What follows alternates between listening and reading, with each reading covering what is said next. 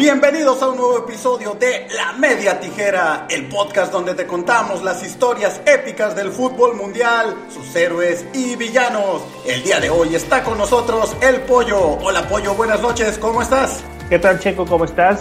Un saludo a todas las personas que escuchan el podcast de La Media Tijera. Y así es, aquí estamos en una emisión más para platicar de algo que nos gusta y nos apasiona tanto como es el, el, fútbol. Así es, Pollo. Y a todos los que nos escuchan seguramente se han dado cuenta o han seguido nuestra serie de los 11 históricos. Empezamos, se podría decir que con aquella selección de Italia 90, ¿no, Pollo? De quienes hubieran ido. Ese fue como prácticamente nuestra primer selección de 11 históricos. Y el día de hoy vamos a hacer una selección similar, ¿no es así? Así es, algo que tampoco pasó. Este, ni, ni, va a pasar. Eh, ni va a pasar. Pero bien, ya comentados, ¿no? Ya, ya hablamos de clubes, ya hablamos de, de ciudades incluso. De regiones. De Monterrey, de Guadalajara, uh -huh. este, de equipos desaparecidos. Y el día de hoy vamos a platicar acerca de futbolistas mexicanos que por algún motivo no asistieron a una Copa del Mundo en específico, ¿no? Eh, no que nunca hayan jugado un mundial, porque hay, hay jugadores que nunca tuvieron esa oportunidad, pero hay algunos que en algún momento su carrera con mundial en puerta tenían grandes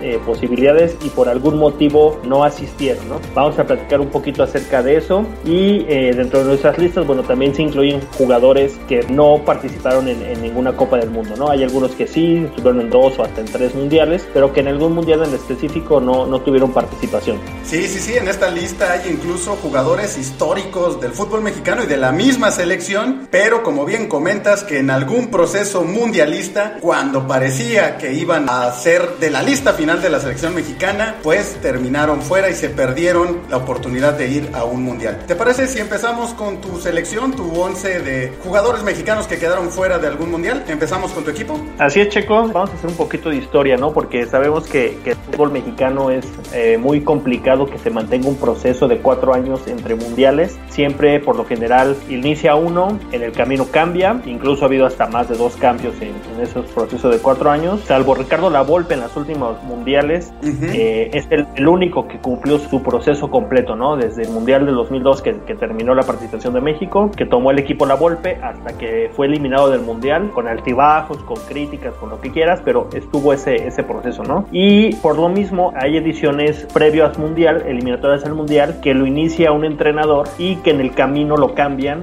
y uh -huh. el entrenador que llega, pues obviamente también trae otras ideas y decide cambiar. Entonces, mucho también de los jugadores que yo tengo es eso, ¿no? Por procesos cortados no pudieron culminar con lo que es el, el máximo evento futbolístico que es la Copa del Mundo, ¿no? Así Entonces, es. vamos a iniciar. Yo tengo un 11, un 4-4-2, ahora sí un poquito más tradicional. Eh, iniciando la portería con Adolfo Ríos, el mm. portero de Cristo, que tuvo grandes actuaciones en la década, sobre todo en la década de los 90. Sabemos que sí. con Pumas por ahí fueron un poquito complicados. Él quedó no marcado, pero sí señalado de una final que, que jugaron contra el América. Eh, pasa después a Veracruz, después a Necaxa, donde tiene grandes actuaciones, incluso llega a ser campeón. Y eh, el entrenador de la selección en aquel momento era Bora Milutinovic. Uh -huh. Y Bora tenía una base de jugadores en los que Adolfo Ríos era su portero titular, ¿no? Aún sobre jugadores como Jorge Campos, que, que sabemos que es el histórico del, del, arco mexicano, pero incluso Copa América, eliminatorias, Adolfo Ríos fue el portero titular. Incluso tuvo una Copa América en el 97 muy buena, donde fue figura. Y eh, repetimos todo el proceso que hizo Bora para la eliminatoria, que Bora es el que califica a México al, al Mundial. Sí. Por después, por cuestiones directivas, sale Bora ya con el equipo calificado y lo toma La Puente, ¿no? Pero entonces La Puente lleva a sus jugadores y Adolfo Ríos es de los principales perjudicados por ese cambio, ¿no? Siendo que tenía un gran nivel y Ríos incluso llegó a ser campeón con el Necaxa eh, en esa época y ni siquiera como segundo o tercer portero tuvo la oportunidad de ir, ¿no? Entonces sí. Ríos fue uno de los perjudicados. Todavía tuvo una etapa importante en el fútbol mexicano con el América, uh -huh, eh, previo sí, al Mundial del 2002, y tampoco es considerado, ¿no? Entonces, si bien eh, su momento más importante fue en el 96, 97, y repetimos, siendo parte de todo el proceso eliminatorio para el Mundial de Francia, queda fuera, ¿no? Entonces, de los jugadores que sabemos que la portería es algo más complicado porque solamente puede jugar uno, pero eh, Adolfo Ríos sería mi guardameta. Es curioso, ¿no? Porque como comentas, el técnico era La Puente y La Puente lo conocía, o sea, es raro que no lo haya llevado, aunque fuera de tercer portero, ¿no? Campos todavía era la figura, el titular absoluto de la selección mexicana, pero sí es raro que no lo hayan llevado en ninguna de las tres plazas. Y sí creo que Adolfo Ríos siempre le quedó pendiente esa asignatura de, de jugar un mundial o ir a un mundial por lo menos. Sí, por lo menos de estar, ¿no? En la, en la banca. Mi defensa, mis dos defensas centrales, el primero, Alfredo Tena, que ya habíamos platicado un poquito de este caso, ¿no? Él siendo jugador del América, mundialista en Argentina 78, previo al Mundial del 86 que se desarrolló en México, tuvo por ahí un problema con las marcas, ¿no? Él era, tenía un patrocinio personal, a la selección la patrocinaba otra marca, y por ahí fue una decisión pues que no llegaron a ningún arreglo, ¿no? Fuera que algo extrafutbolístico totalmente, porque Alfredo Tena fue sin duda de los jugadores más importantes del fútbol mexicano durante la década de los 80s, sí. y no participó en la Copa del Mundo, ¿no? Por una cuestión comercial, aunque decíamos, él fue muy joven Argentina 78, pero su momento importante era ese, ¿no? El Mundial de, de México en una cancha que él conocía perfectamente, en su país, etcétera, etcétera, ¿no? Algo muy raro, Pollo, o sea, lo platicábamos aquella vez, uno como que piensa que esos problemas comerciales se dan actualmente con la guerra que hay de las grandes marcas y los patrocinadores personales, pero ya en aquellos años, en los 80s, Pony, una marca que pues, platicamos en aquella ocasión, ni siquiera sabemos si sigue existiendo, era el patrocinador oficial de los zapatos de, de Tena y él se niega a usar los Adidas, que era de la selección, y dice, pues si no puedo jugar con mis zapatos Pony, pues no voy al Mundial. algo difícil, pero que también habla muy bien de su ética profesional, la verdad. ¿eh? Sí, digo, a final de cuentas es, lo que decíamos, ¿no? Era una muy buena oportunidad para él de, demostrarse y era un titular indiscutible de aquel equipo de, de México 86. Y mi otro central, un histórico del fútbol mexicano, aquí le dudé un poquito, pero te voy a dar mis argumentos. Tengo a Claudio Suárez. Sí, sí. Que si bien Claudio eh, fue defensa central tanto en Estados Unidos 94 como en Francia 98, para el 2002 era también considerado por el Vasco Aguirre. Sí. Él se lesiona, se fractura en un previo a un partido amistoso con la selección contra Estados Unidos, tiene una fractura y le pide a Javier Aguirre que lo espere, que lo aguante, que se va a recuperar. Y él, su argumento es ese, ¿no? Que él, él se sentía que podía llegar al Mundial, que Javier Aguirre le había dicho que sí, que lo aguantaba, que incluso había una especie de prórroga para poder registrar un jugador y si no se recuperaba lo podías dar de baja, algo que pasó con David Beckham precisamente en aquel Mundial, que también había sufrido una lesión. Así es. y al final de cuentas el, Vasco Aguirre no, no, no lo lleva, ¿no? Y te voy a decir por qué, siento que igual y no era, no era en su mejor momento, pero era una muy buena oportunidad para ver en la defensa central en un campeonato mundial a Claudio Suárez y a Rafa Márquez juntos, ¿no? Sí, eh, Uno de los mejores defensas centrales de la historia del fútbol mexicano, que si bien compartieron selección en algún torneo, pero no en una Copa del Mundo jugando en la cancha. Entonces, por eso, lo, por eso lo puse a él precisamente por, por esa parte, ¿no? Hubiera sido interesante ver a Rafa que iniciaba prácticamente, pero que él era el capitán de ese equipo, compartir cancha con Claudio Suárez, hubiera sido algo interesante, ¿no? Entonces, por eso también tengo a, a, a Claudio Suárez. Y mis defensas laterales, por un lado tengo a Guillermo Muñoz, que también hemos hablado muchísimas veces de, él en estas series, que él también era parte del proceso de, Menotti rumbo a, Estados Unidos 94. Cuando sale el entrenador argentino, hay un problema ahí de contratos, de draft, que algunos jugadores estaban en contra del sistema de transferencias y quedan como señalados, ¿no? Como relegados de la selección. Los esquiroles famosos, ¿no? Guillermo Muñoz era uno de ellos, entonces era un lateral bastante bueno, que repetimos, hizo el proceso con Menotti en la primera etapa eliminatoria y que con Mejía Barón ya después no tuvo tantas oportunidades y, no llega a, la Copa del Mundo. Pero también era un, jugador eh, importante que, tenía grandes cualidades. Y el otro lado tengo también al polémico Miguel El Piojo Herrera. Sí, claro. Que también era o fue parte del proceso eliminatorio, él sí con Mejía Barón rumbo a Estados Unidos durante toda la, eliminatoria, pero ahí lo que le afectó un poquito fue la cuestión del carácter, ¿no? Sí. Desde y ahorita que lo vemos como entrenador, cómo se prende, cómo manotea, cómo encara a los árbitros, a los entrenadores rivales, pues como jugador era igual o hasta peor, porque ahí sí llegaba al, contacto físico, ¿no? Sí. Y me acuerdo mucho de un partido que él, él, y eso él lo comenta, que fue lo que le costó el no ir al Mundial, el eliminatorio contra Honduras. En el Azteca en el Azteca, que se hace expulsar por una patada tonta contra un jugador hondureño. Dolmo Flores, me parece que era el jugador.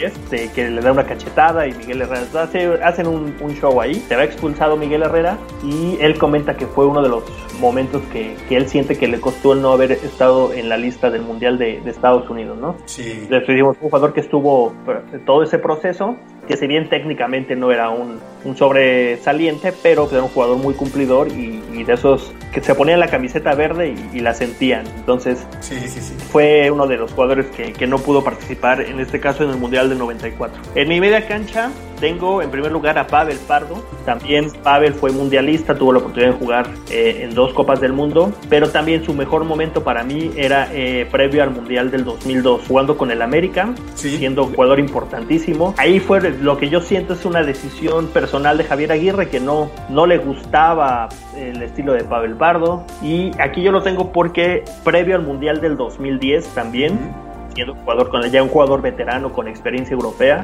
Javier Aguirre decide tampoco llevarlo. Entonces, ahí siento que él lo tengo sí que doblemente por eso, ¿no? Porque pudo haber participado en esas dos Copas del Mundo y, fue una decisión personal del entrenador, ¿no? Que optó por otros jugadores porque Pavel fue parte del proceso tan caótico que tuvo el Ojitos Mesa previo al, a que llegara el Vasco en el primer proceso y con Sven Goran Eriksson previo al Mundial de Sudáfrica. Entonces, a él sí le tocó la mala suerte que llegó un entrenador que no lo consideraba y lo dejó fuera de dos procesos, ¿no? Entonces, sí, él ahí pasaba por una cuestión ya de gusto personal del entrenador, porque no sé si tenía algún problema personal, digo, eso ya es cuestión de, de ellos, pero eh, siento que pudo haber participado en ambas Copas del Mundo, pero repetimos, ¿no? Le, tocó la mala fortuna que, que, el Vasco no, no compartiera su estilo de juego, no sé, por ahí que, que no le gustara un poquito y, nos privó de tener al, al bebé pardo. También tengo al Tato Noriega, que igual hay una decisión personal por parte también de, Javier Aguirre, porque el Tato Noriega previo al Mundial de Japón-Corea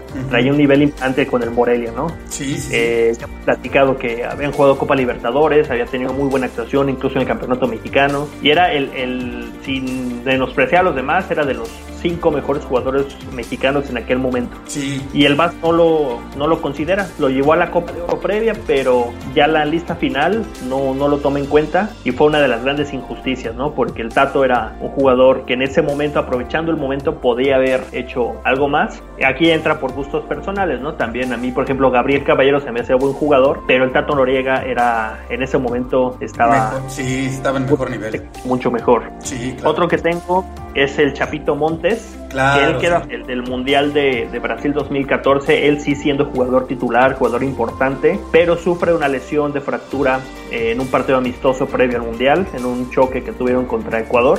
Sí, una, mete un golazo en aquel partido y en la siguiente jugada por el ímpetu, la adrenalina de ir a disputar un balón, va con todo, choca pierna con pierna y, ambos jugadores, tanto el ecuatoriano como el mexicano, quedaron eh, fracturados y fuera de la Copa del Mundo, ¿no? Entonces, es una, ahí fue una cuestión de, igual que Claudio Suárez, de lesión, pero que también era también de, de los pilares de ese, de ese equipo de, del Piojo Herrera rumbo a Brasil. Y también ahí en la media cancha, ya un poquito hacia arriba, tirando ya a la cuestión ofensiva, otro histórico del fútbol mexicano, Cuauhtémoc Blanco. Sí, claro. también, digo, ahí entra una cuestión ya, para no entrar en polémicas o en, detalles, una cuestión de gustos de entrenador eh, Ricardo Lavolpe, pues que estuvo en el proceso, por ahí jugó algunos partidos eliminatorios, estuvo en, concentraciones previas al Mundial, pero al momento de dar la lista, eh, a todos nos sorprendió que dejara fuera a Cuauhtémoc Blanco, ¿no? Que también pasaba por un buen momento era un jugador diferente.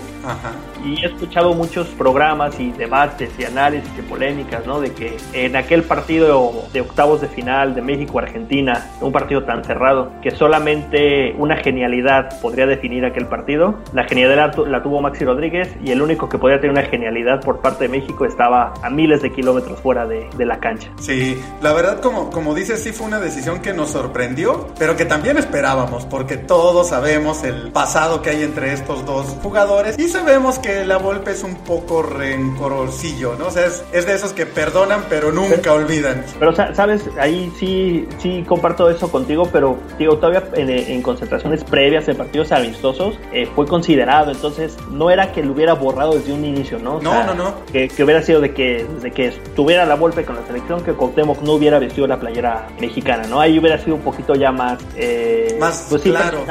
y, y no sería tan sorpresivo que no lo llevara, ¿no? Pero todavía, repetimos, previo al Mundial pudo haber participado y, decíamos, ¿no? Que, que, una genialidad de Cuauhtémoc pudo haber, o podría, ya caemos siempre en los terrenos de la especulación. Sí, claro. Pero bueno, perdimos ese partido. Y digo, Cuauhtémoc Blanco ahí lo pondría arriba también, porque en la otra media cancha eh, tengo un jugador de tracción Puma, el Jimmy Lozano, que se quedó fuera del, del Mundial también de, de, Alemania 2006. Sorpresivamente, para mí sí, fue de las sorpresas más, más grandes porque él fue parte de todo el proceso eliminatorio, todo el proceso de la Volpe estuvo eh, eh, Jaime Lozano, sí.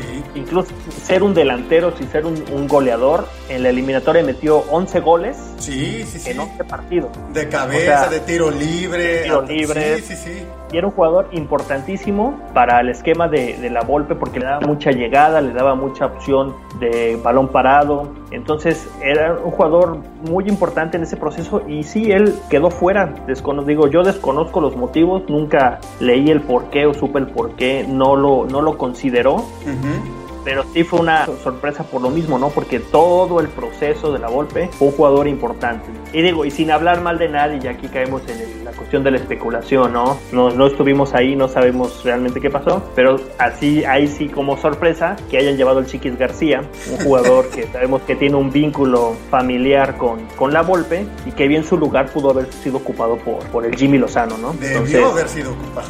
ahí, ahí queda ese, ese pasaje del fútbol mexicano. Y el último delantero, que aquí lo platicamos un poquito antes, ¿no? Eh, si debería estar en esta lista, si no, yo te voy a decir por qué. Tengo a Carlos Vela eh, en el Mundial del 2014. Sabemos que que Carlos Vela siempre jugador no se ha destacado por sus declaraciones coherentes, por su buen manejo con la prensa, incluso un jugador medio, pues no introvertido, pero sí que se esconde. Nunca ha sido eh, de estar tanto en los reflectores del fútbol, ¿no? O sea, de, darse a notar. un poquito más retraído, cuestiones familiares que él tendrá, etcétera. Y él en un momento dijo, yo ya no voy a regresar a la selección, no voy a estar en la selección. Previo al Mundial del 2014, sabemos que el, técnico era primero el Chepo de la Torre sí. y después entró el Piojo Herrera. Y se buscó que fuera Carlos Vela al Mundial. Estaba en un muy buen momento con la Real Sociedad. Era un jugador importantísimo de, no solo del equipo, sino de la Liga Española. Y él por convicción dijo, no voy, no voy, no quiero, no quiero, no quiero, no quiero. Y se hizo mucho show porque la, la prensa le dio mucha, mucha nota a eso. Pero pues él siempre dijo, no, no, no, no quiero, no quiero, no quiero. No me siento eh, seguro, no me siento en buen momento. O sea, también como él justificando muchas cosas, ¿no? Ni Miguel Herrera lo pudo convencer. Ya después del Mundial es el propio Miguel Herrera que lo convence para que regrese. No sé si te acuerdas, en un partido después del Mundial, a los pocos meses jugó México en Holanda contra Holanda. Sí, sí, sí. Era la revancha del no era penal, aquel famosísimo no era penal. Y fue el partido de regreso de Carlos Vela. Y anotó un golazo. Goles, sí, dio un partidazo. Pero pues en su momento él dijo no quería ir al Mundial, no quería, no quería y, y finalmente no, no fue. Entonces eh, ya después tuvo otras participaciones previo, primero en el 2010 y el último que tuvo en Rusia. Pero sí en el momento que tenía Carlos Vela era para que hubiera, hubiera ido, ¿no? Hay que recordar ahorita que estás hablando de Vela que en ese momento quizá era incluso más importante que Griezmann para la Real Sociedad, o sea, era la figura de la Real Sociedad, ¿no? Y también que ya había rechazado igual ir a los Juegos Olímpicos, o sea, Vela sí, sí, de plano no quería saber nada de la selección y se habla mucho, obviamente caemos en las especulaciones, que tenía que ver con aquel castigo de una fiesta que hubo con seleccionados y que los exhibieron y eso a Carlos Vela le molestó. Se peleó con el aquel entonces director de selecciones, eh, Iñárritu. Y parece que también se, se, puso en plan de pues no vuelvo. Y sí, mira que perderte unos Juegos Olímpicos, que aparte resultó que ese equipo ganara la medalla de oro. y después un mundial, híjole, no, no, no cualquiera. Aunque Carlos Vela, lo, lo, lo, que bien comentas, ¿no? Siempre se ha mostrado parco respecto al fútbol y es de esos que dice, pues es mi profesión, pero no me gusta. Él, él lo que le gusta, su pasión, es el básquet. Así es, caemos en eso, ¿no? Que, que en ese momento es lo que estamos manejando, ¿no? Que en momentos específicos podían haber ido a, tal mundial y que por diferentes motivos pues no, no, no acudieron, ¿no? Y ya nada más para terminar, eh, tengo otros jugadores haciendo esta lista, pues sí, la verdad me sobraron algunos, sí. pero te los menciono rápidamente nada más para que queden en la, en la anécdota. Tengo a Moisés Muñoz, que él quedó fuera de dos procesos también, previo sí. al 2006 y al 2014, que ahí también fue una situación que no la gente no se le esperaba porque siendo el portero del América, sí. Miguel Herrera, entrenador del América, en aquel repechaje que se tuvo contra Nueva Zelanda, que, que, el Piojo Herrera llamó a la base del América y a la base de León para conformar la selección, sí. el portero fue, fue Moisés Muñoz. Todo indicaba que podría ir a la Copa del Mundo de, de Brasil y queda fuera. Entonces, también hay medio sorprendentes. Y previo ya decíamos al 2006, también siendo el más joven, pero era un portero también constante en las convocatorias de la Volpe y al final de cuentas decide llevar a, Ochoa, que era menos experimentado, pero que tenía más, más prensa, ¿no? Entonces, eh, Moisés Muñoz quedó fuera de dos procesos, dos que quedaron fuera del proceso del igual del 98, que fueron titulares durante la eliminatoria con Bora, que fueron Benjamín Galindo y Carlos Hermosillo. Sí, sí. Que los jugadores no asistieron al Mundial de Francia, repetimos, siendo que ambos ya veteranos, pero que fueron importantes para que México calificara, ¿no? Y el caso de, de Hermosillo lo podría entender porque la puente llevó a Peláez, que lo conocía, que era un jugador de las mismas características que, que Hermosillo, altos, fuertes, que iban bien por arriba. Entonces ahí sí entró la decisión pues, de llevar a alguien de más confianza, ¿no? Pero Hermosillo también metió goles importantes previo a la Copa del Mundo y Benjamín Galindo también era, era un jugador titular indiscutible con Bora antes de ese mundial. Eh, otro tengo a Juan Hernández, también un lateral del América, que eso del 94, si bien no fue parte importante con Mejía Barón, sí en algunas concentraciones en algunos torneos estuvo. Sí, sí. Pero ahí sí fue el surgimiento de otros jugadores que por el momento estaban mejor, como el caso de Jorge Rodríguez, aquel lateral del Toluca, y decide llevarlo sobre Juan Hernández, pero también jugador que tuvo oportunidad. Y otro que también aquí entra en la cuestión de la polémica, que es Neri Castillo, también muy polémica su paso por la selección, que rechaza una invitación por parte de la selección para acudir a los Juegos Olímpicos de Atenas. Y ahí entró la cuestión de intereses, ¿no? Que si la selección mexicana le ofrecía, que si la selección de Grecia le ofrecía, que si la selección de Uruguay le ofrecía, porque él tenía la posibilidad de jugar con, con esas tres selecciones. Primero había aceptado, después dijo que no. Fue ahí una cuestión de, de, intereses, pero cuando Hugo Sánchez llega a la selección en el 2007, lo convoca y asiste. Y se convirtió en ese momento en un jugador importante durante el proceso de Hugo Sánchez. En la Copa América tiene una muy... Sí, sí. Y una Copa de Oro eh, aceptable. Y cuando Javier Aguirre toma el equipo después del fracaso de, de Sven Gonar Eriksson, es llamado Neri Castillo, pero al final de cuentas el Vasco se, se decanta por otro jugador como es el Guille Franco. Entonces, Neri Castillo también fue, fue un jugador que, que si bien no estaba en un gran momento, era un jugador para mí diferente de esos que puede salir muy tirado y te puede hacer un partidazo o puede pasar de noche, ¿no? Pero es de esos jugadores que tienen esa, esa dualidad. También se mencionó en aquel momento que podría haber acudido al Mundial de, de Sudáfrica 2010, si no bien como un titular indiscutible, pero bueno, sabemos que también el Vasco por ahí cometió algunas, algunas decisiones un poquito controvertidas en sus llamados y en sus, alineaciones, pero eh, por el previo que tuvo y por la calidad de jugador que, que, él era en su momento, que tuvo su momento de brillantez, pudo haber sido parte de este, de este equipo. Entonces, esos son mis jugadores, Checo. No sé cómo los ves, qué opinión te merece. No, muy, muy buena, muy buena selección. Sí, algunos platicábamos antes de, empezar a hacer el, el, podcast, que yo ahí medio te dudaba un poquito, Carlos Vela, por la cuestión de que prácticamente todos los jugadores que hemos mencionado, eh, pues han tenido más que ver con decisiones técnicas el, o con que a final de cuentas no dieron el nivel o lesiones. Pero en el caso de Carlos Vela fue que él no quiso, pero por supuesto tu argumento está bien dado, ¿no? O sea, a final de cuentas estamos hablando de jugadores que por una causa u no asistieron a un mundial, incluso pudieron ser piezas muy importantes y pues sí, obviamente Carlos Vela si no quiso ir, pues también a final de cuentas la selección fue quien se lo perdió prácticamente, ¿no? Me gusta tu equipo, coincidimos en algunos jugadores y en otros no, que eso es lo también lo interesante, entonces ¿te parece si pasamos con el mío y también me vas comentando cómo ves a mi equipo y como siempre aportas datos importantes? Pues empezamos con mi portero y yo hubiera llevado en el Mundial de Estados Unidos 94 Alejandro El Gallo García. Ahí te va por qué pollo. Alejandro García, esa, esa frase de que portero sin suerte no es portero,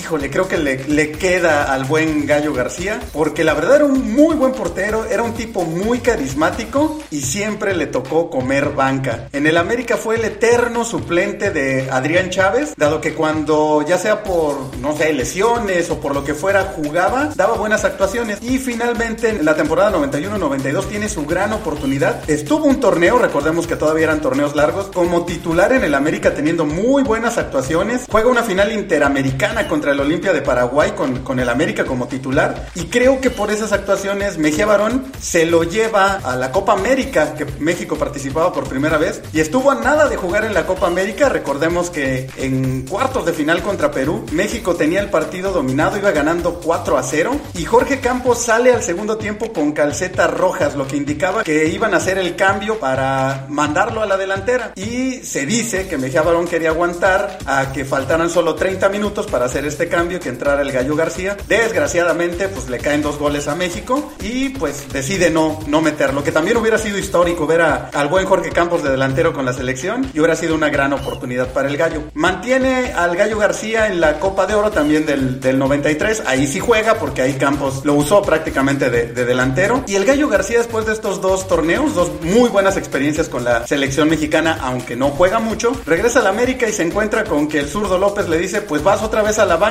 Prácticamente podríamos decir que sin motivos, porque pues estaban en pretemporada, no es como que el gallo hubiera hecho algo para perder la, la titularidad, pero a final de cuentas el técnico lo decide, vuelve a la banca y eso le cuesta participar en el Mundial de Estados Unidos 94 y todavía para empujarle un poco más el, el puñal o ponerle otro clavo al ataúd, Mejía Barón termina llevando de tercer portero a Adrián Chávez, que Adrián Chávez no había participado para nada en la eliminatoria ni, ni en el proceso mundialista de Mejía Barón. De hecho, Mejía Barón llevaba por lo general a Lalo Fernández, a Félix Fernández, pero a Chávez no. Eh, y resulta que termina Chávez en el mundial. Entonces, sí, desgraciadamente ahí el Gallo García con muy mala suerte se perdió la oportunidad de, de participar en aquel mundial. Y bueno, nada más un comentario extra sobre la mala suerte del Gallo García. Después de esto, él sale del América y se va al Puebla. En el Puebla empieza como titular y el Puebla no estaba teniendo tan buen torneo, pero no era cuestión de la portería. La verdad es que él cumplió como, como siempre y como era torneo largo, se reforzaban los equipos en el invierno, ¿no? Y le llevan a un portero, eh, Rabaida, y se queda Rabaida con la titularidad y otra vez el Gallo García a comer banca, cuando la verdad es que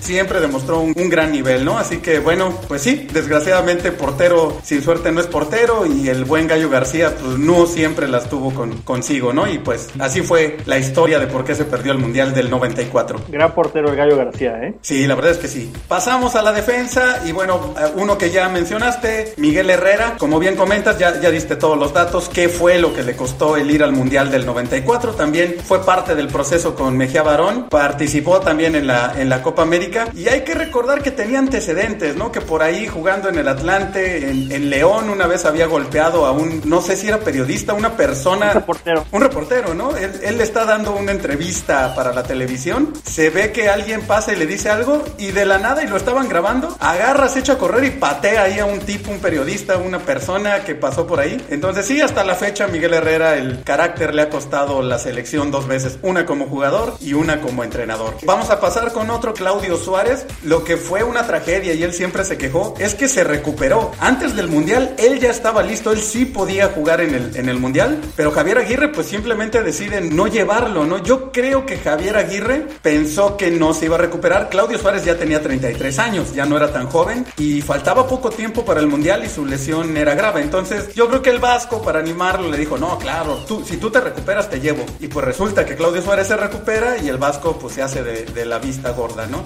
Pero sí, Claudio Suárez se perdió ese Mundial, un histórico de la selección mexicana. Lo que comentas hubiera sido muy bueno ver a Claudio Suárez con su experiencia, con un muy joven Rafa Márquez, cómo hubiera estado esa dupla en el Mundial, ¿no? ¿Qué tanto le pudo haber aprendido el buen Rafa Márquez ya en un Mundial a Claudio Suárez? Y fíjate, ahí Checo también es en el terreno de especulación también, sí, o sí, sí, bien comentas, ¿no? Que, y él, y Claudio Suárez lo dice, ya lo, ya lo comentábamos, que, que sí Javier Aguirre le, no que le, que le haya jugado chueco, pero sí. Lo engañó, digamos, ¿no? Palabras, exacto, Exactamente. ¿no? Porque era un jugador eh, ya con sus años, pero Sí, pues sí. que en, ese momento pues era, tenía lo suyo, ¿no? Y también Claudio Suárez fue después al Mundial del, del 2006, Ajá, ya sí, 37 años, no juega ningún, ningún minuto, y él también lo que decía, ¿no? Que con el antecedente que había de la selección mexicana, que le dio despedida a jugadores como Aspe en el Mundial, a Luis. Hernández, que él consideraba que se merecía algunos minutos Sí. en esa Copa del Mundo como despedida, no se los dan, pero pues es que recordemos que, que en ese Mundial México no tuvo una buena participación Sí, sí, sí, era en, difícil. en la fase de grupos, ¿no? que, Ujú. que tuviera un resultado holgado, que pudieran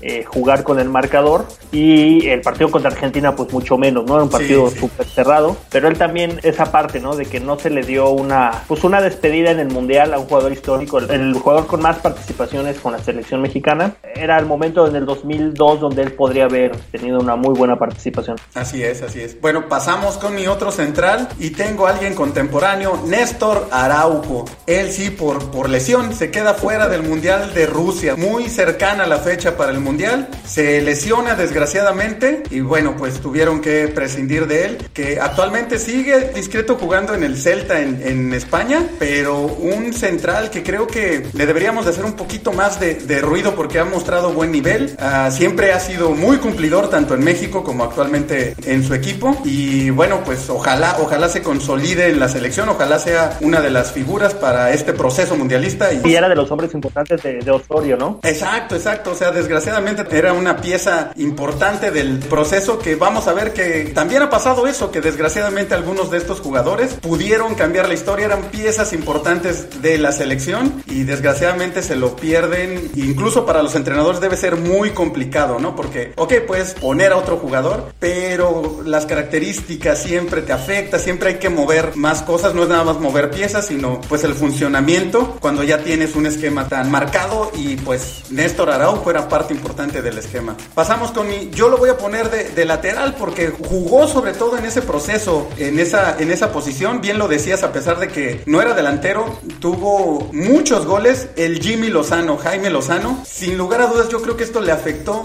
muchísimo en su carrera porque estaba en el momento más importante, después de haber sido bicampeón con Pumas, después de todo lo que, lo que había logrado, se va a los Tigres, en Tigres siento que tiene un poquito una, una baja de juego, pero el Jimmy era tan importante que hasta fue portada del FIFA. O sea, salía representando a México en el famoso videojuego. Desgraciadamente, la Volpe decide llevarse a Gonzalo Pineda, que prácticamente jugaban la misma posición, que estaba también en un muy buen eh, momento. Pero sí, el Jimmy fue cortado en la última lista porque todavía hasta los últimos momentos estaba considerado y se quedó. Y de ahí, como que jamás volvió a retomar su, su nivel, el buen Jimmy Lozano. Y prácticamente ya después no tuvo tampoco muchas participaciones con la selección. Y tomando en cuenta que el mismo La Volpe ha dicho que aquel gol de Maxi Rodríguez, Gonzalo Pineda le dio demasiado espacio, que no marcó bien, pues bueno, a lo, mejor... Perfiló mal, perfiló mal. Exacto, exacto. A lo mejor si hubiera llevado al Jimmy Lozano, quizá, quizá México le hubiera ganado a Argentina, ¿no? Pero sí, sin lugar a dudas, el Jimmy fue de esos que merecía haber participado en este mundial. Pero bueno, a final de cuentas, decisiones técnicas que son parte del fútbol.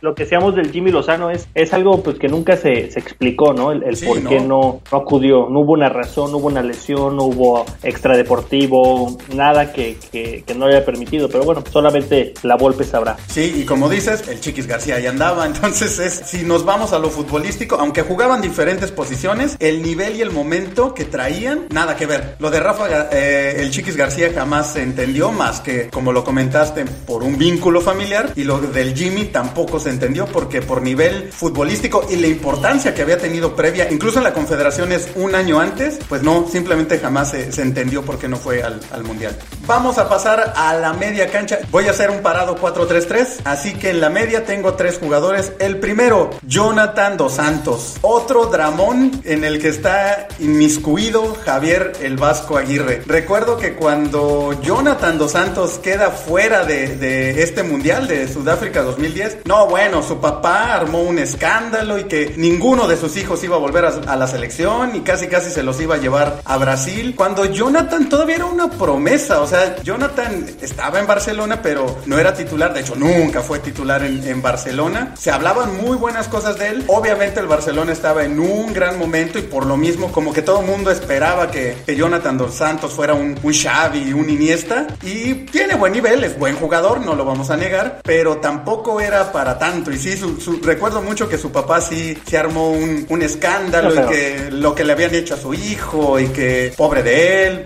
Sí, Dio, este, es un buen jugador ahorita, ya con experiencia, ya un jugador ya hecho, más maduro, ¿no? Pero en época sí era un jugador muy, muy joven. Y, y no sé si, si te acordarás, Checo, que también hubo una situación ahí con selecciones menores, también con Jonathan Dos Santos. Sí, sí, que sí. incluso su papá argumentó que previo a una gira con el, creo que era sub-20, ¿no? No recuerdo bien. Era sub-17. Que casi, casi era que en el aeropuerto le dijeron, ¿sabes qué? Es que tú no vas a ir y, y, danos el pan de la selección y, que fue así todo un dramón, ¿no? Y que, ahí su papá inició con esa de que no, pues nunca mis hijos van a jugar en la selección y luego aunado eso a que previo al 2010 era una lista de 23 la que tenía que dar y, se llevó a 24 a una gira por Europa el Vasco. Exacto, sí, sí. Y que el, último partido corta a, a, Jonathan Dos Santos, ¿no? Que incluso se, se argumentaba en aquella época que Giovanni, que era de la selección titular, iba a renunciar a la selección, o sea, fue un... Fue una novela. Sí, sí, sí, sí. De esas, de esas decisiones mundialistas que, que como ya vimos, el Vasco Aguirre ha tenido varias y varias han sido también dramas, ¿no? Y bueno, desgraciadamente no fue el, único, también se pierde el, Mundial de Brasil 2014, aquí sí por, por lesión, ¿no? Así que bueno, Jonathan Dos Santos pues ha tenido esas dos malas experiencias de no poder asistir a dos mundiales con la selección mexicana en diferentes circunstancias. Pasamos. Y, rápidamente, perdón, tengo también para terminar con el caso de Jonathan, eh, hace ratito que decíamos de Carlos Vela que se le señaló que una concentración, una fiesta que tuvieron en Monterrey, Jonathan fue también parte de aquel experimento que se tuvo de la selección en una Copa América. Sí. Este, la CONCACAF no permitió que fuera el equipo A de México y mandaron un sub-23 y en un partido que tuvieron en Ecuador de preparación, que hubo igual cuestión de mujeres en la concentración y que terminaron suspendiendo a, varios jugadores, entre ellos Jonathan Dos Santos, ¿no? Sí, sí que no, no, no ha cambiado mucho, que digamos hace poco en Instagram ahí por error subió una foto con una muchacha también de muy buen ver. No, pero ahí bastante bien ver, ¿eh? No, sí, sí, pero a lo que me refiero es que no aprende, no aprende el buen, el buen Jonathan, pero sí, está sí. Chavo, está chavo. Está chavo, ya, ya veremos, ya veremos qué pasa. Es, es promesa del fútbol mexicano. Pasamos con, ya lo mencionaste, el Chapito Montes, sí, desgraciadamente una de las lesiones eh, más difíciles, más eh, también impresionantes, porque la jugada, así como la vimos en vivo, es uno de, de esas fracturas que pues te ves literal cómo se rompe el hueso y, y cómo la pierna cambia de una, a una posición no natural y siempre es muy, muy impresionante. Y sí también fue lamentable para la selección porque él era, sin lugar a dudas, también pieza fundamental, titular y, y pintaba para ser figura de México en aquel mundial y quizá brincar a Europa y desgraciadamente, si bien sigue teniendo un buen nivel, jamás ha recuperado ese lugar en, en la selección, ¿no? Y, y pues también ese estatus de, de, figura o de promesa que ya tenía en el, en el fútbol mexicano. Pasamos con mi otro jugador en la media, ya también lo, lo mencionaste, por supuesto, el Tato Noriega. Otra vez hablamos del Vasco Aguirre y también de, de una decisión que pues no se acaba de entender porque por nivel estaba en su pico el, el Tato Noriega, ¿no? Fue incluso, era sublíder de goleo en México, lo que comentas, estaba en un gran nivel, anotaba goles, eh, pieza fundamental del Morelia en la Libertadores, no solo en, el, en la Liga Mexicana, también en la Libertadores, eh, pero desgraciadamente pues el Vasco Aguirre, por, digo, también es trabajo del entrenador hacer eso, ¿no? Tener que cortar gente y en este caso pues decidió no llevar al buen Tato Noriega. Pasamos con mi delantera, tengo también tres eh, jugadores, dos ya los mencionaste, aunque uno no quedó en tu equipo, pero igual lo, lo mencionaste, Carlos Hermosillo, para el 98 venía de ser triple campeón de goleo en México, o sea, Carlos Hermosillo pues es ni más ni menos que el segundo máximo anotador en la historia del fútbol mexicano. Y como comentas pues probablemente la puente se decide por Ricardo Peláez por las características, porque prácticamente eran el mismo tipo de, de delanteros, altos, buenos rematadores, no tan técnicos, pero pues que sabían jugar muy bien en el área chica y, y en este caso la puente conocía más a Ricardo Peláez y pues se terminó inclinando por este y Hermosillo perdió el Mundial del 98. Y, y sí, destacar que, que, incluso Ricardo Peláez tuvo una muy buena Copa del Mundo, ¿no? Entrando como suplente. Sí, sí. Eh, mete dos goles, o sea, no es que haya, no haya justificado su, su asistencia al, al, Mundial. Y era raro ver ese equipo de México, este, previo al Mundial de Francia, porque su delantera eran Carlos Hermosillo y Sague. Sí. Eran los dos delanteros que utilizaba eh, Bora y siendo jugadores, pues, que en la, incluso en la banca tenían a Luis Hernández, tenían a, a, a Luis García. A Luis García. Pero era, era, era curioso, ¿no? Ver a, los dos jugadores que en su momento brillaron en el América juntos, uh -huh. pasando ya después a jugar eh, en, la, en la selección ya con mayor edad, pero eran los dos delanteros y al final de cuentas ninguno de los dos acude al Mundial de, de Francia. Sí, hay que recordar que también le, la Puente, pues, por ejemplo, a Luis García sí lo lleva, pero no lo mete ni un minuto, ¿no? Entonces, volvemos a lo mismo. Decisiones técnicas en, su momento que pues, los entrenadores tienen que tomar. Pasamos con el abuelo Cruz, Francisco Javier Cruz, que se perdió el Mundial del 94. Recordamos aquella famosa imagen en el último partido de la eliminatoria contra, contra Canadá. El abuelo mete el gol del triunfo, aunque México con el empate calificaba con el gol de Hugo Sánchez, pero el abuelo anota aquel gol histórico por la narración de, de De Estamos en el Mundial. Y desde que sale a festejar, ya ni siquiera pudo correr bien, ¿no? Ya, ya se notaba su lesión y no se recuperó. Quizá el abuelo ya no estaba obviamente en su mejor nivel. Eh, probablemente ni hubiera tenido la oportunidad de, jugar porque también como México empieza ese mundial perdiendo, pues tuvo poco margen de error en los siguientes partidos. Pero creo que para la trayectoria del de, abuelo Cruz hubiera sido, así como lo comentabas de Claudio Suárez, un buen premio por lo menos asistir a ese mundial. Creo que hubiera sido eh, la cereza en el pastel de, de, su carrera. Desgraciadamente se lo pierde por, por esa lesión. Ya la traía desde antes, pero en ese último partido de eliminatoria, pues digamos que se terminó de tronar y México fue al mundial, estamos en el mundial, pero el abuelito pues se quedó desgraciadamente, ¿no? Y mi último delantero, por supuesto el más famoso, no, no puede haber una lista de jugadores que se perdieron un mundial, jugadores mexicanos, si no está Cuauhtémoc Blanco. Y todo lo que ya, ya platicamos, no se dice nunca exactamente qué, qué pasó, obviamente pues la Volpe lo menciona como que él decidió o prefirió a Ciña, que era prácticamente el que jugaba en esa posición, aunque también existe el rumor de que el grupo que manejaba en aquel entonces la selección, los líderes, que eran entre otros Rafael Márquez, Pavel Pardo, la gente que había surgido con la Volpe en el, en el Atlas, el mismo Osvaldo Sánchez, esa generación dorada del Atlas con, con el buen bigotón La Volpe, los que deciden o le dicen a La Volpe, le piden que no lleve a, a Cuauhtémoc Blanco, ¿no? No sabemos si, si es cierto o no, esto lo ha dicho Cuauhtémoc, y él ha dicho, pues es que éramos compañeros, no éramos amigos, ¿no? Y pues sí puede, puede ser, porque a final de cuentas en un equipo de fútbol también es importante el grupo. Y creo que la Volpe, pues obviamente se decantó por esa base que él había formado y que los conocía. Aparte de los problemas personales que siempre han tenido, mucho se habla también de aquel famoso partido donde Cuauhtémoc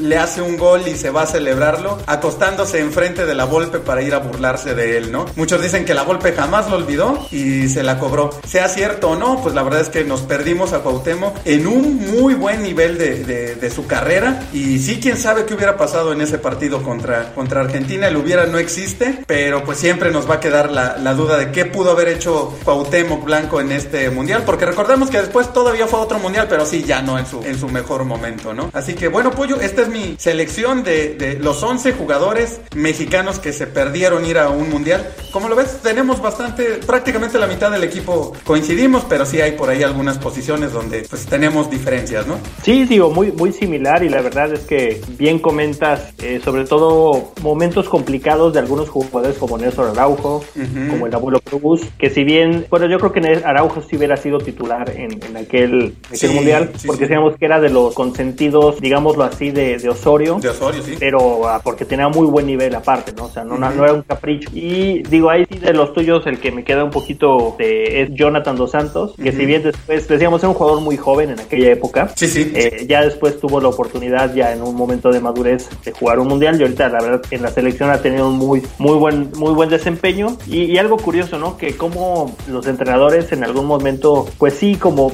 gusto personal, que obviamente pues es, es algo muy importante. El capricho se podría decir también, porque así como se encaprichan por no llevar a, a algunos en su momento, los que hemos mencionado, ha existido esa parte de encapricharse con algunos otros que los llevan y que a lo mejor no, no con las mismas méritos que tenían algunos otros, ¿no? Sí. Digo, cada entrenador, como bien comentas, tiene que tomar la decisión eh, en su estilo de juego, su gusto personal, el grupo de trabajo, etcétera, etcétera. Pero bien, sí, siempre, siempre y en cada eh, lista previa al mundial siempre va a estar esa parte, ¿no? ¿Por qué lleva estos? ¿Por qué no lleva estos? Y siempre, siempre habrán eh, lugares que, que, quedarán ahí a discusión. Pero sí, la verdad, muy, muy buen equipo. Y sí, este, pues jugadores que, que lo, en su momento lo, lo, merecían. Sí, pero recuerda, ya que mencionas que Jonathan no te convence tanto, que estamos hablando de dos mundiales. Uno, uno donde sí, a lo mejor pues estaba todavía era una promesa, como bien hablamos, pero también se pierde el Brasil ahí sí por, por lesión, ¿no? Y también ya lo, lo que contaste, también tuvo ese problema en, en selecciones menores, en sub-17. Sí. Entonces creo que por esos tres motivos, Jonathan tenía que estar y ser titular en, en y, esta y, selección. Y digo, también hacer ya un análisis ya para terminar de, de, tanto los que tú tienes como los que yo tengo. Si bien la mayoría han sido por lesiones o por, y, o por cuestiones extrafutbolísticas, sí hay dos casos que a mí me, me brincan mucho porque es eso, ¿no? Es el, nunca se supo el por qué. Como bien comentas, uno es el Jimmy Lozano, que para mí sigue siendo una, una incógnita. incógnita el, por qué. Y, y, lo de Pavel Pardo y, Javier Aguirre, ¿no? Que en dos, dos mundiales se haya prescindido el primero que en un muy buen momento y en el segundo, imagínate, Pavel con la que tenía ya el fútbol europeo, si bien ya estaba en sus últimos, pero pudo haber este, sido parte de, ese, mundial de Sudáfrica. No, y estamos hablando de un jugador que fue titular en prácticamente todos los equipos en los que estuvo. En Europa llegó a ser capitán, eh, levantar trofeos con el Stuttgart. En la selección, cuando participó, también era pieza importante. Sí, tienes razón. O sea, es, eso entre Pavel y, el Vasco Aguirre quizás sea más sospechoso o dudoso del mismo problema o conflicto de Cuauhtémoc contra, contra la Volpe, ¿no? Así que, bueno, y ya que estamos hablando de eso, Pollo, ¿por qué no hacemos, ya que lo mencionaste ahorita, ¿por qué no hacemos precisamente ahora un 11 de los caprichos de los entrenadores? ¿A quiénes han llevado un mundial que dices, ¿y qué hace ahí? ¿O por qué? ¿Qué le vieron? Porque como bien comentas, siempre los entrenadores tienen por ahí su, jugador que, quieren y es parte de sus equipos. A veces incluso cuando llegan a un equipo también se lo llevan y que muchas veces uno como aficionado viéndolo por fuera dices, pero ¿qué le ve? O sea, no, no encuentras por dónde. Y bueno, pues cuando son seleccionados, que es su, trabajo, pues obviamente lo, lo hacen. ¿Te parece que nuestro próximo 11 sea de eso? De los, los caprichos de la selección mexicana o los caprichos de los entrenadores que han pasado por la selección mexicana. Perfecto, Checo. Y como siempre, pues muchísimas gracias. No, gracias a ti, Pollo. Esto fue el podcast de La Media Tijera. Recuerda que puedes seguirnos en muchas plataformas. Estamos en Spreaker, SoundCloud, Spotify, Apple Podcast, Google Podcast, iHeartRadio y más. O suscríbete en nuestro canal de Y activa la campanita para que no te pierdas ninguno de nuestros contenidos. En redes sociales nos encuentras en Facebook e Instagram como La Media Tijera, Twitter arroba Tijera Media. La Media Tijera es un podcast hecho por todos y para todos. Nos escuchamos en la próxima.